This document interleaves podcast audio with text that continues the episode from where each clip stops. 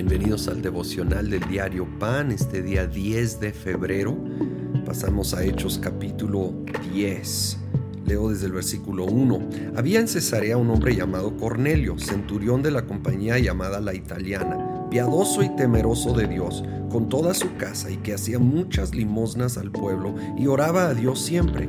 Este vio claramente en una visión, como a la hora novena del día, que un ángel de Dios entraba donde él estaba y le decía, Cornelio.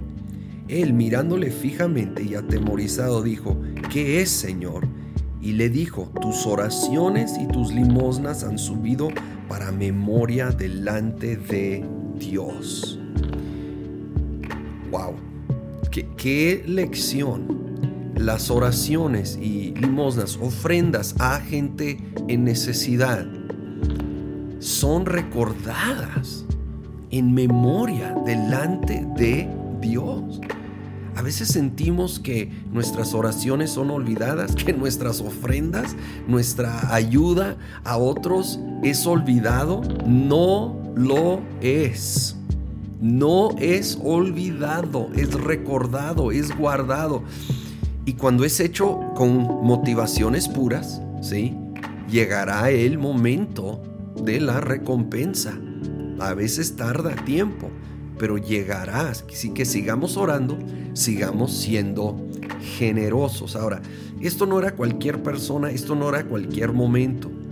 Esto iba a ser la apertura del Evangelio a los gentiles, es decir, a los no judíos. Este hombre no era judío, era italiano y eh, estaba allí, sin embargo, con un conocimiento de Dios y hambre por Dios. Así que Dios le habla a Pedro y, vamos a ver la continuación de la historia. Pedro empieza a tener una especie de visión. Voy al versículo 11 vio el cielo abierto y algo parecido a una gran sábana que suspendía Suspendida por las cuatro puntas descendía hacia la tierra. En ella había toda clase de cuadrúpedos, como también reptiles y aves. Levántate, Pedro, mata y come, le dijo una voz. De ninguna manera, Señor, replicó Pedro, jamás he comido nada impuro o inmundo. Por segunda vez le insistió la voz, lo que Dios ha purificado, tú no lo llames impuro. Y bueno, para Pedro, como judío que seguía la ley, el que se le dijera que comiera de estos animales prohibidos por la ley, pues era inconcebible. Él, él, se guardaba ante la ley y se consideraba impuro. Y Dios está aquí empezando una revolución.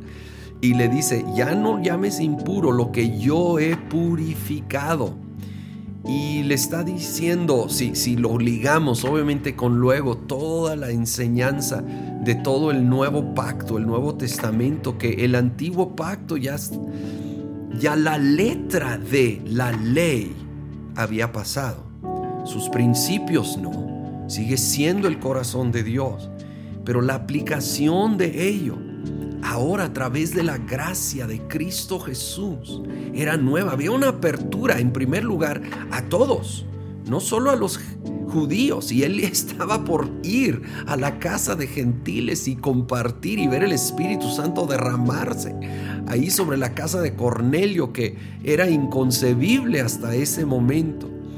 Y también está diciendo, ya no va a ser la letra de la ley va a ser la obra en el corazón.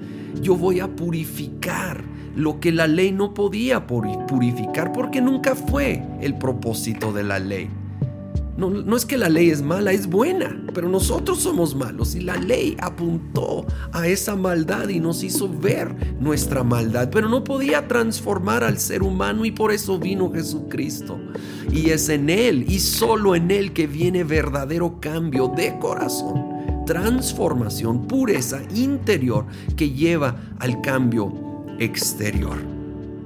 Señor, gracias, gracias que abriste las puertas a todos nosotros y gracias que ya no se trata de la letra de la ley, sino que ahora desde el corazón tú vienes y en tu poder transformas, purificas. Y gracias que en Cornelio también aprendemos que nuestras oraciones y nuestra generosidad no es olvidada, es recordada delante de ti, Señor. Así que seguimos orando y en tu gracia seguiremos siendo generosos y pedimos que derrames luego la respuesta, la cosecha a esas oraciones, a esa generosidad. En tu nombre, Cristo Jesús, lo pedimos. Amén.